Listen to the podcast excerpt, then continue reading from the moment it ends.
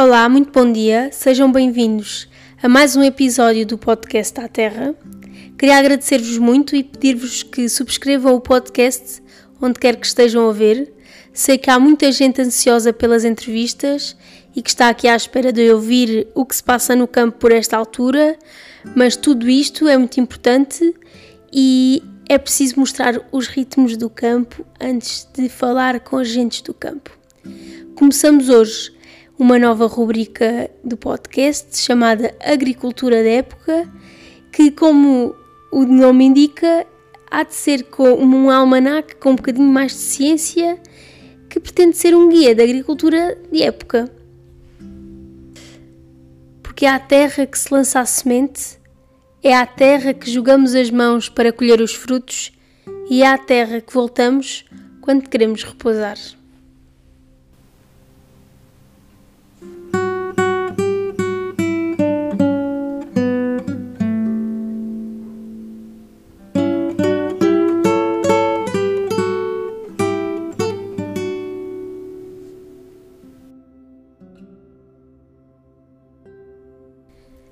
Estamos em meados de abril, já a caminhar para maio, e, este, e neste episódio vamos falar sobre a cultura do tomate.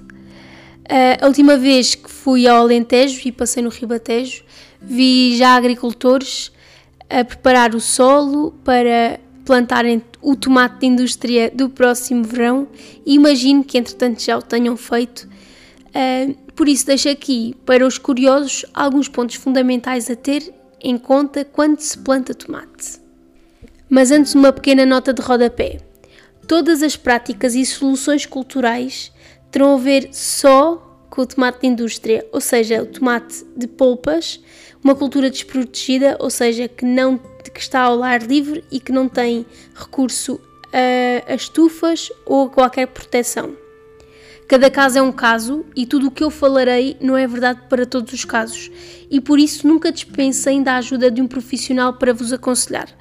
Porque, mesmo eu sendo profissional, a agricultura está numa constante mudança e atualização, e por isso é preciso estarmos sempre em contacto com profissionais que trabalham nas várias áreas. Admito também que a informação que vos esteja a dar não seja um dogma e por isso estou disponível para qualquer sugestão de melhoria, questão, sugestões de temas, convidados, o que queiram. Basta enviar e-mail para aterrapodcast.gmail.com Por outro lado, se quiserem ouvir sobre tomate de mesa, fresco, desprotegido ou, ou de estufa, digam lá que eu verei o que posso fazer. O tomate Surlano licopersicum é uma solanácea e não está muito longe do que o nome científico sugere. É uma cultura de sol, sim, mas também é uma cultura de água, visto que a água é um fator limitante no desenvolvimento dos frutos. Mas comecemos pelo início. A preparação do solo é de extrema importância, porque, para além desta suportar as plantas, em muitos casos alberga também o sistema de rega e para que este seja eficiente é necessária a descompactação do solo e a destruição dos torrões maiores para que a infiltração da água seja eficiente nos macro e microporos do solo. Para criar esta fisionomia do solo, tradicionalmente passar-se-ia com um arado ou uma charrua de aivecas. Contudo, o benefício momentâneo não compensa o prejuízo a longo prazo que vamos causar no solo na maioria dos casos, mas sobre isto prometo falar num futuro episódio.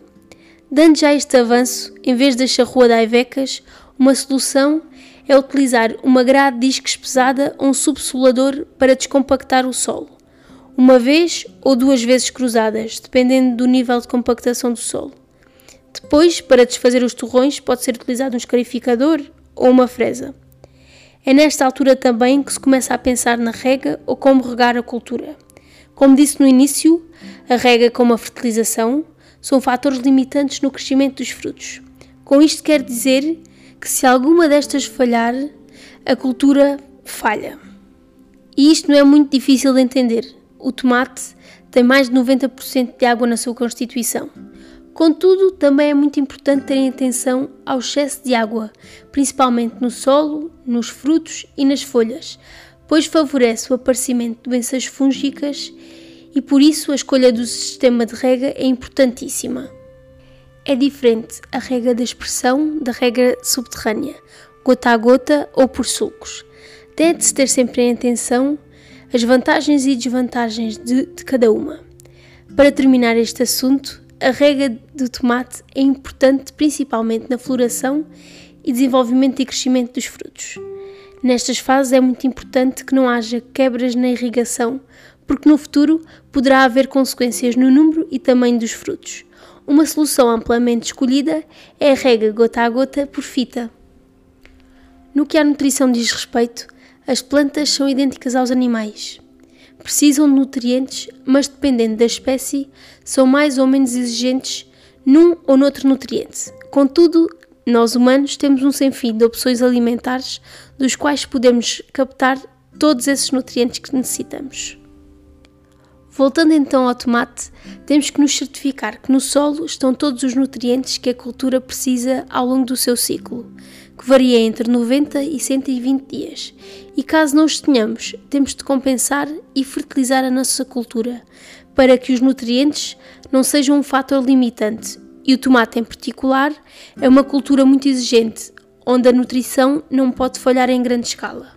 No caso do tomate de indústria, eh, este extrai do solo cerca de 140 a 200 kg por hectare de azoto, 150 a 300 kg por hectare de potássio e 130 a 300 kg por hectare de cálcio.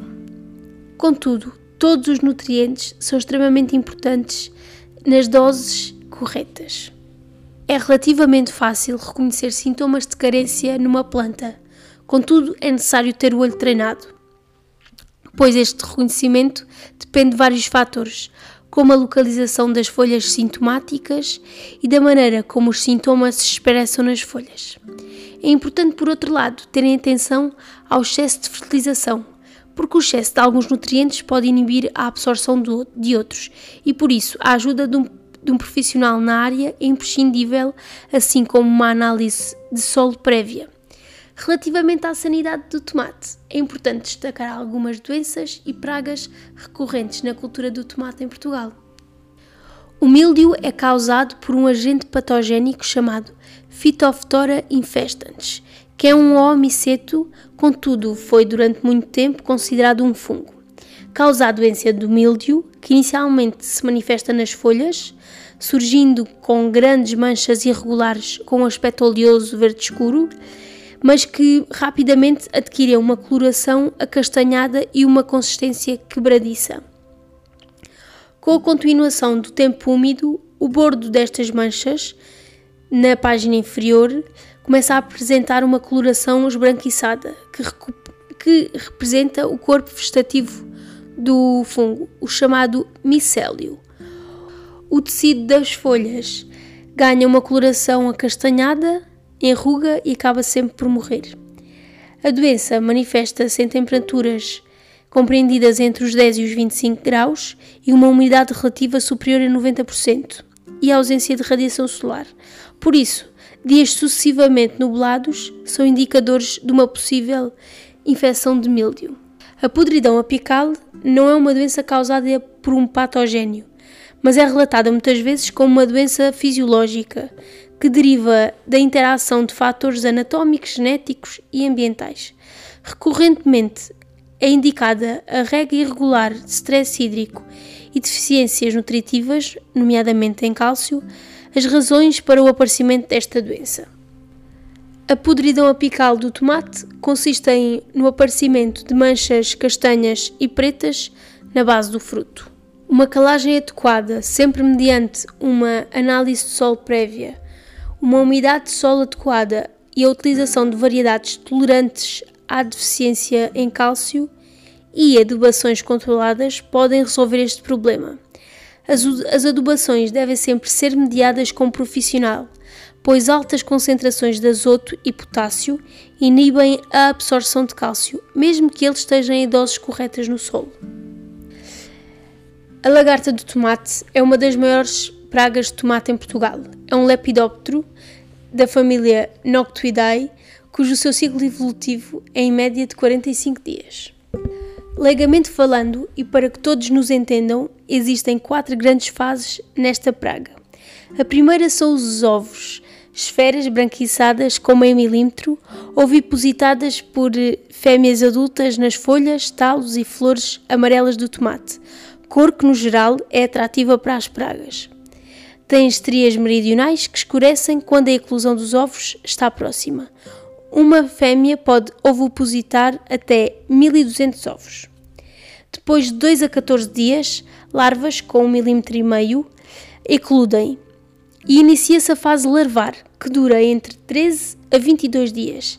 Esta fase está dividida em subfases, chamados estágios larvares, são sete no caso, sendo que no primeiro e segundo estágios são as fases mais propícias de sucesso de combate da praga. Quando completa esta fase, a larva, ou popularmente lagarta, chega a medir 4 cm e deixa ao solo, enterrando-se e construindo uma câmara em que pupa. E aí se passa uma, passa uma série de metamorfoses durante 10 a 15 dias, até à emergência do adulto. Aqui começa a quarta fase. Os adultos medem cerca de 2 cm, com o corpo castanho, no caso das fêmeas, e esverdeado nos machos. As asas anteriores são castanhas e destaca-se uma linha composta de diversos pontos escuros junto às margens e uma larga banda uh, escura na parte apical das, das asas. Depois deste tudo, deste estudo de entomologia agrícola, voltemos ao tomate.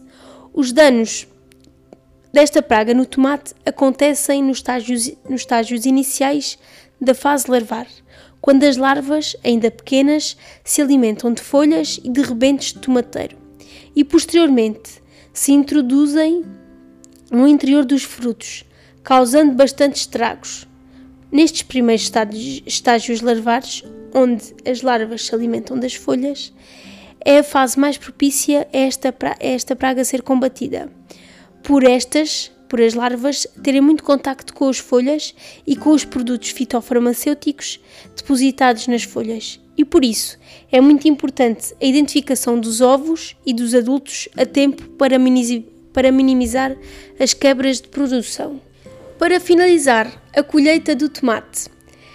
O tomate de indústria é colhido uh, por colhedores automáticos máquinas automotrizes que colhem, agarram a planta pela raiz, levantam-na, recolhem os frutos, selecionam os frutos por tecnologia de detecção de cor e basicamente armazenam os vermelhos e descartam os verdes.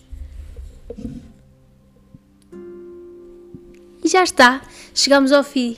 Caso tenhas sugestões ou comentários, basta enviar mail para aterrapodcast.gmail.com.